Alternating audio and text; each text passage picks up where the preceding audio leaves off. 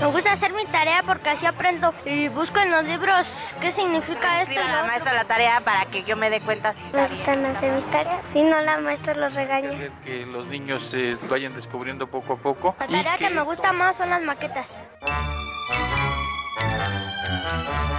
Tenemos tarea.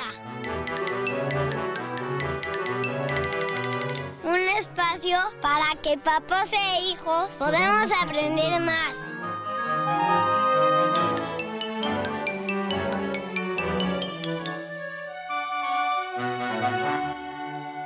Nuestra tarea para el día de hoy Estar siempre alerta ante el abuso sexual infantil, o sea, no permitir que nadie nos toque nuestras partes íntimas.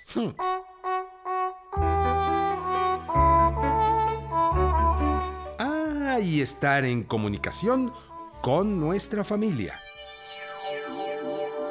Oigan, sé que es importante tarea, pero ese tema como que está raro para diciembre, ¿no? No, no, ah, no hay fechas, hermana Caridad. Además, qué bueno tocarlo porque la información y orientación es prevención. Hablemos del punto porque así evitamos sufrir algo que nunca debería sufrir nadie, y menos los niños y las niñas. Y tú, querido y alerta tarea escucha, ¿qué sabes del abuso sexual infantil? ¿Cómo te proteges? ¿Con quién podrías hablar sobre este tema? Llámanos. 4155 1060. Que les comente a un familiar de confianza para que lo ayude. Es incómodo que te despiertes y tú no sabes lo que está pasando. Porque nos pueden hacer algo malo. También porque luego, cuando duermes, también luego también te asustas. Que si, si, ¿qué tal una persona entra a su cuarto y se asusta? Porque te puedes enojar. Porque es vergonzoso y extraño. Que sientes incómodo que alguien se quite la ropa enfrente de ti. 4155 1060. Hola, muy buenos días. Hoy tenemos un programa que eh, de repente les va a parecer así como raro que lo estemos tocando en estos horarios, pero es muy importante. Hoy vamos a hablar de el maltrato y el abuso sexual infantil. No es un tema solamente para papás, es un tema para niños, es un tema para adolescentes, porque necesitamos estar, conocer el mundo en el que vivimos, los riesgos que podemos enfrentar y mantenernos alerta. Es un mundo en el que tenemos que vivir. Y para ello hemos invitado a Rosario Alfaro, directora de Guardianes, AC. ¿Qué tal? ¿Cómo estás? Muy bien, Estela, encantada de estar en tu programa. Pues te invito a este programa con todos nuestros colegas. Y les hablamos a niños desde los tres años de edad eh, del tema, porque esto cada vez ocurre a personas más pequeñas y porque además es sobre todo un tema del que no nos gusta hablar. O sea, generalmente cuando oímos la palabra abuso sexual, todos guardamos silencio. Y este es un tema del que hay que hablar porque lo que hace daño realmente es guardar silencio, tener secreto y tener sobre todo vergüenza de esta situación, ¿no? Entonces, necesitamos desenmascarar esto para darnos cuenta que somos más fuertes que, alguna cosa grave que nos ocurra, ¿no? Pues vamos empezando y te presento a mis colegas. Eh, la pregunta es, ¿cuál es la diferencia entre maltrato infantil y abuso sexual infantil?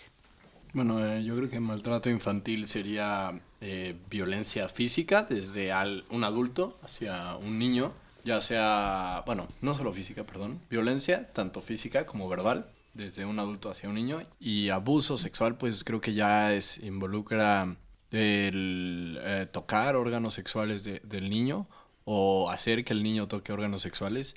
Y obviamente sin su consentimiento un niño no puede tener consentimiento de pues eso un niño todavía realmente no está no ha formado su, su identidad sexual no sé si se diga así Tavo.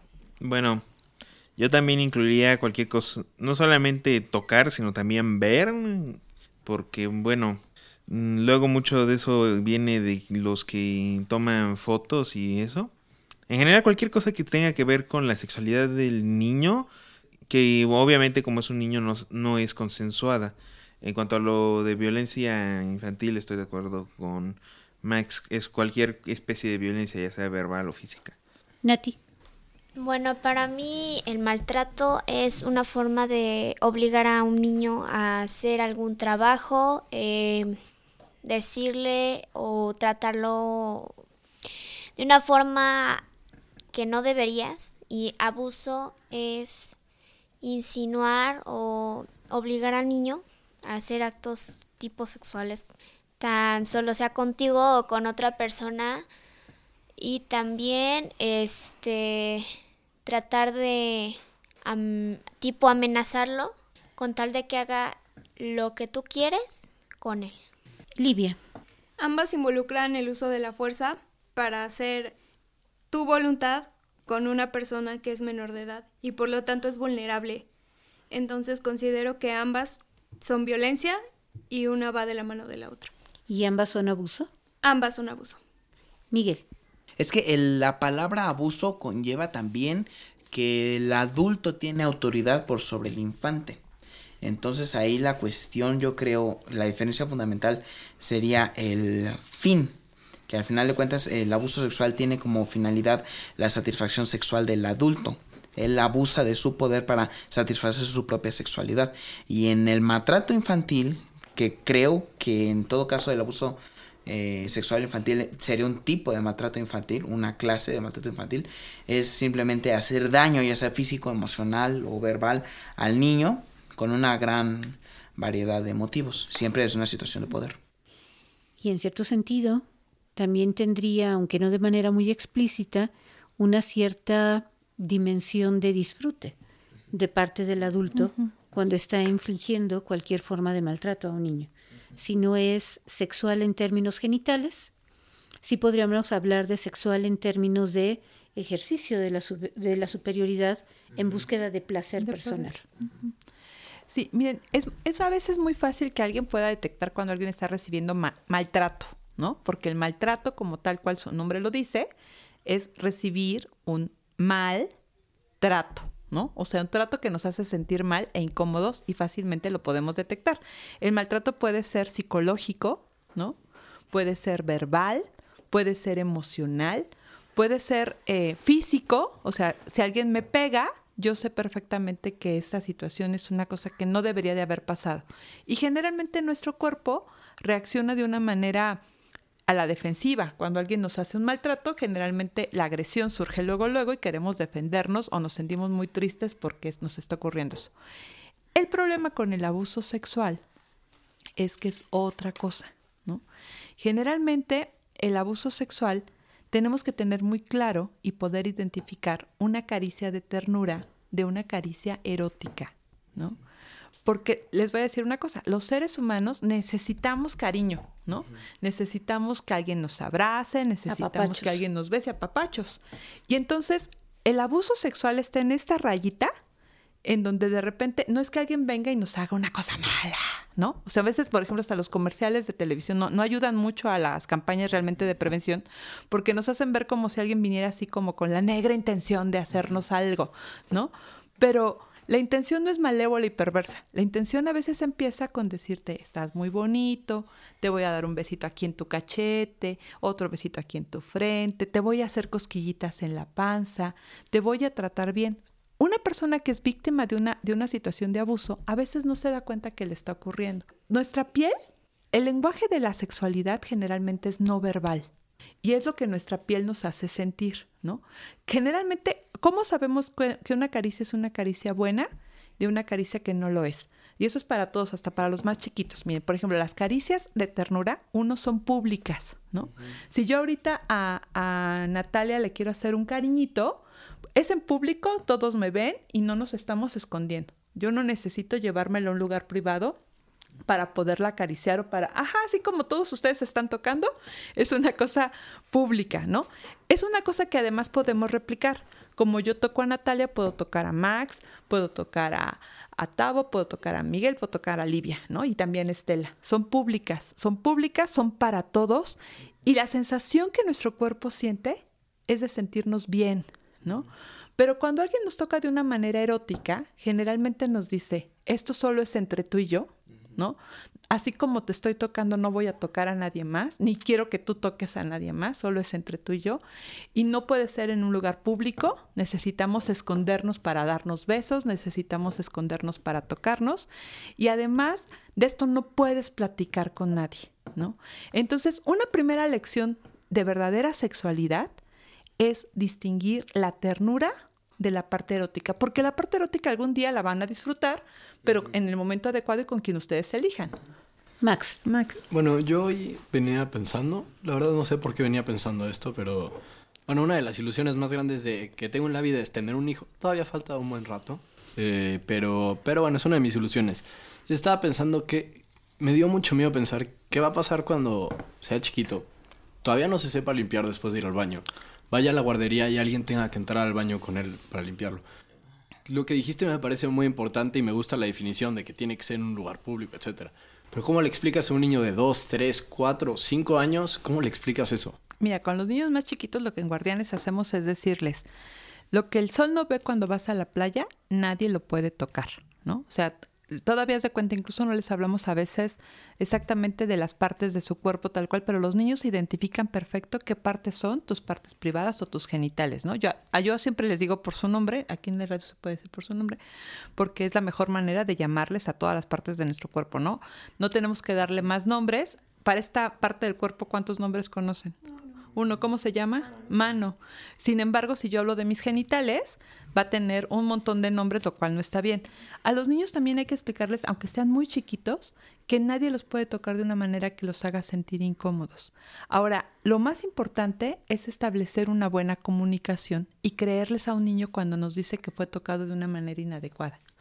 Eh, Tavo. En lo que yo considero, por ejemplo, yo tengo sobrinitos y todo eso, que es la manera segura es ¿Cómo acariciarías un perro? Le acaricias la cabecita así, ¿no? Y pues ya. Y aparte de eso, pues... Cuando mencionaste eso de los comerciales, otro problema que hay es que perpetúan la idea de que solamente son señores gordotes, grandotes de 40 años que se meten a los parques a buscar niños. Y eso no es cierto. la verdad puede ser cualquier persona que tenga una mala intención. No solamente son hombres los que hacen abuso sexual. Y aparte de, y aparte de eso, pues en muchos casos lamentablemente no es un desconocido.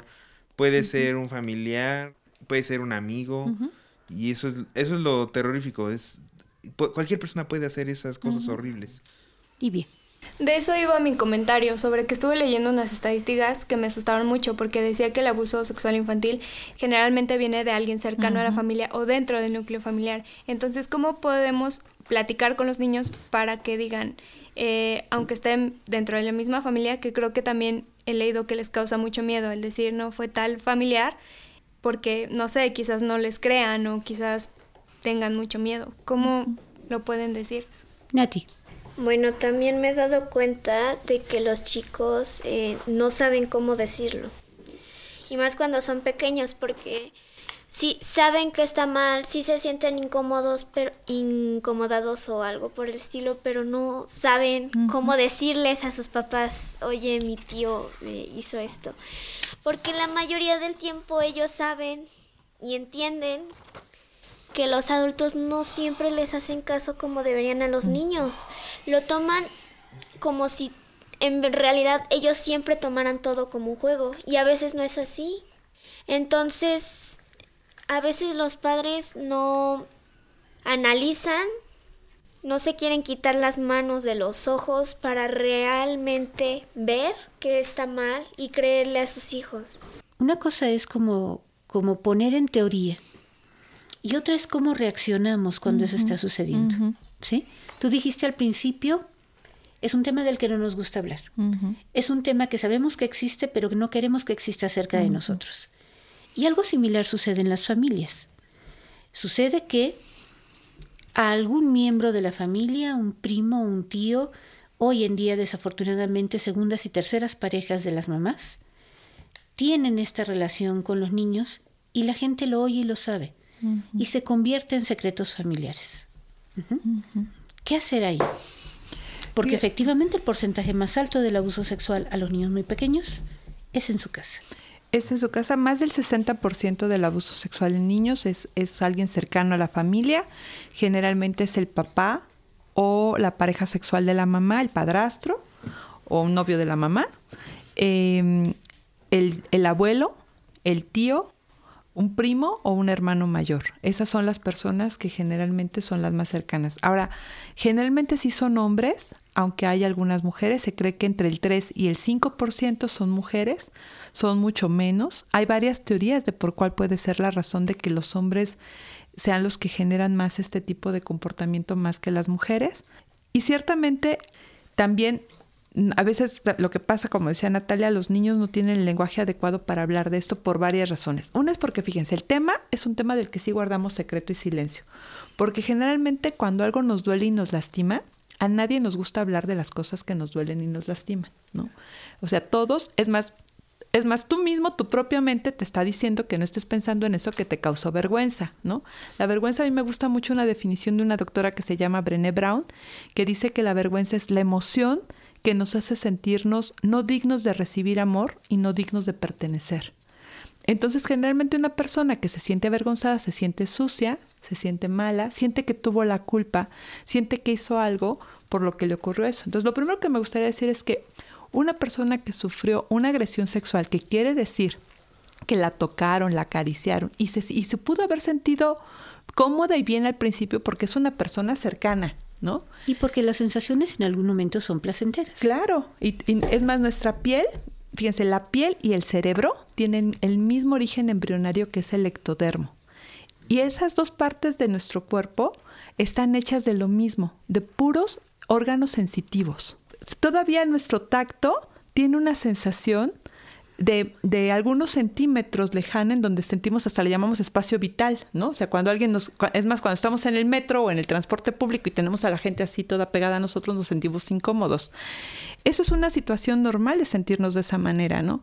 Necesitamos primero tener educación sobre este tema porque lo que no hablamos y guardamos como un secreto se vuelve eso nuestro principal enemigo. A mí me gusta decirles a los papás y a las mamás que hablar de sexualidad con sus hijos no es hacerles perder la inocencia, es hacerlos perder la ignorancia. Y la ignorancia es algo que es un problema, ¿no? O sea, necesitamos hablar del tema. Necesitamos saber que eso nos puede pasar de alguien cercano, no para desconfiar de ellos, sino para aprender cómo relacionarnos con los demás. Y necesitamos saber que alguien que sufrió un abuso nunca es el culpable, que el culpable siempre es la persona adulta que comete este tipo de agresión con una persona este, que no está todavía en una edad biológica ni emocional preparada para tener un encuentro íntimo. Ni equilibrado. Vámonos a un corte y regresamos.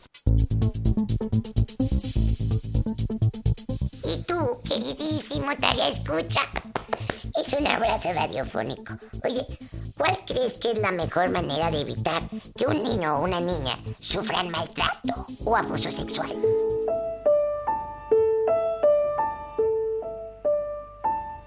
¿Qué le dirías a un amigo o amiga que te cuenta que ha pasado por esa experiencia? ¿Qué le recomendarías?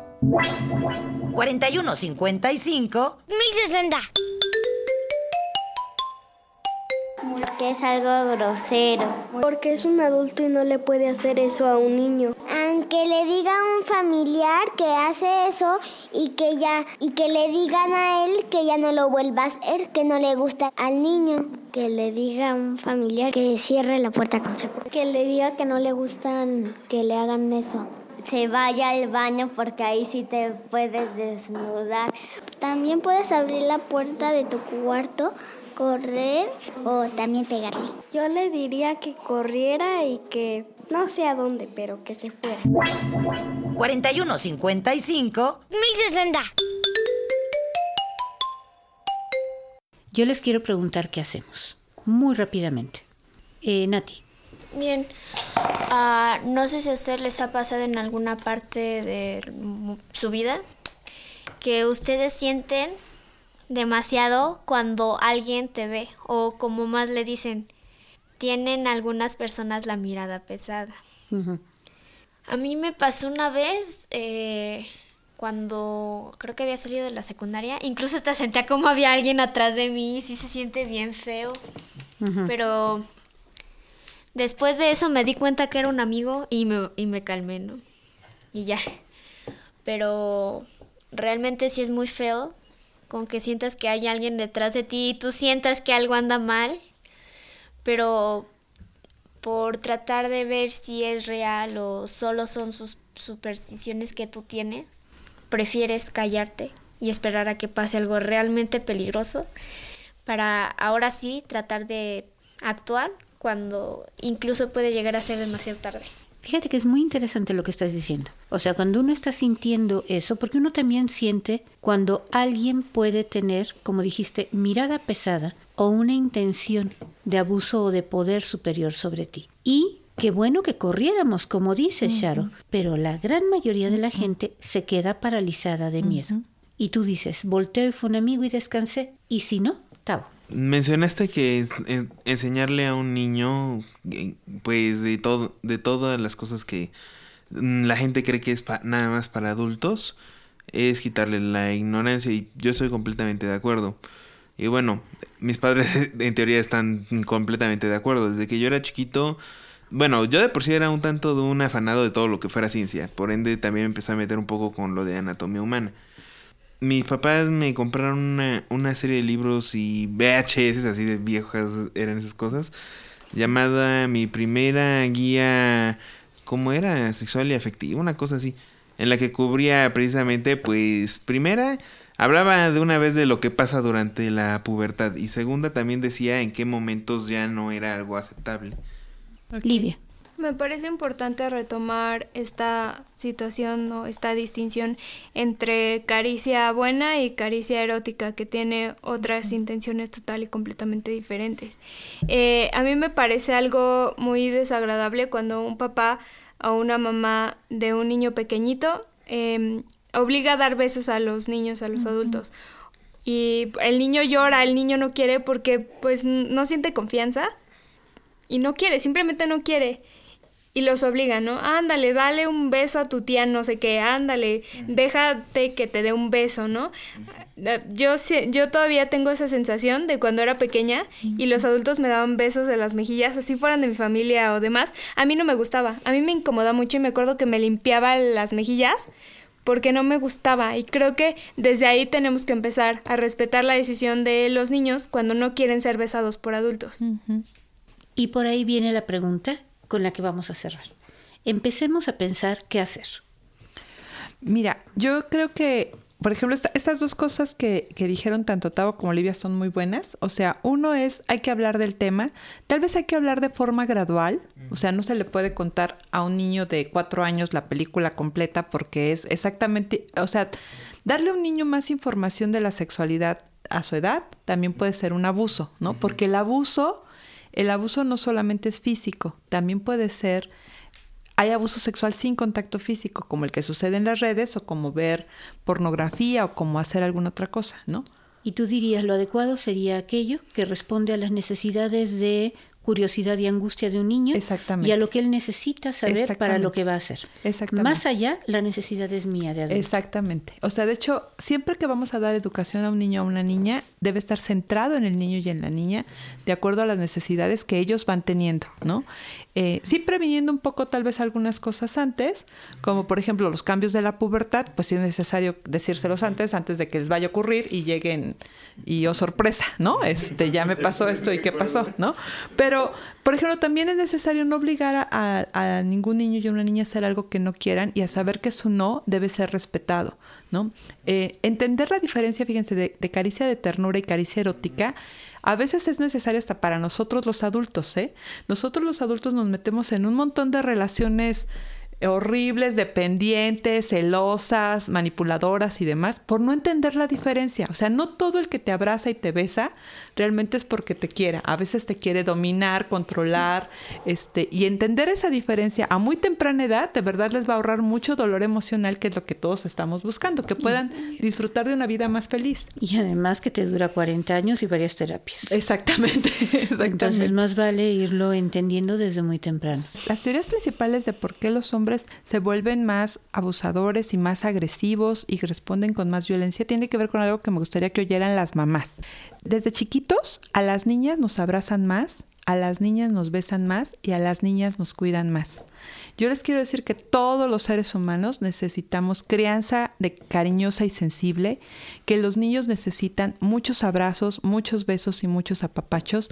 Y también otra cosa que pasa es que las niñas tal vez sufrimos mucho más abusos sexuales. La Organización Mundial de la Salud dice que somos las más mal tocadas, pero los niños sufren más abuso físico. A un niño le pegan más fuerte, le pegan más veces y lo castigan mucho más. Y no importa si los demás lo lastiman. También, ajá. Entonces, si alguien le hace daño, el niño tiene que ser fuerte, aguantarse y además no puede llorar, defenderse, no puede hacer otras cosas. Entonces, yo les quiero decir que no, eso no es verdad. Los niños necesitan también apapachos, cariño, ternura, cuidados, necesitan también aprender a dejarse tocar, porque también el que tengamos de adultos una vida sexual desordenada en donde no encontramos incluso la diferencia entre sexo e intimidad, es porque de pequeños no, no, fuimos lo suficientemente cuidados, consentidos y queridos. Entonces yo les diría que del abuso sexual tienen que cuidar a ambos, a niños y a niñas, porque a los niños también les pasa y muchos niños cuando les pasa, para las niñas es más fácil que hablemos de esto porque no comprometemos tanto nuestra identidad sexual.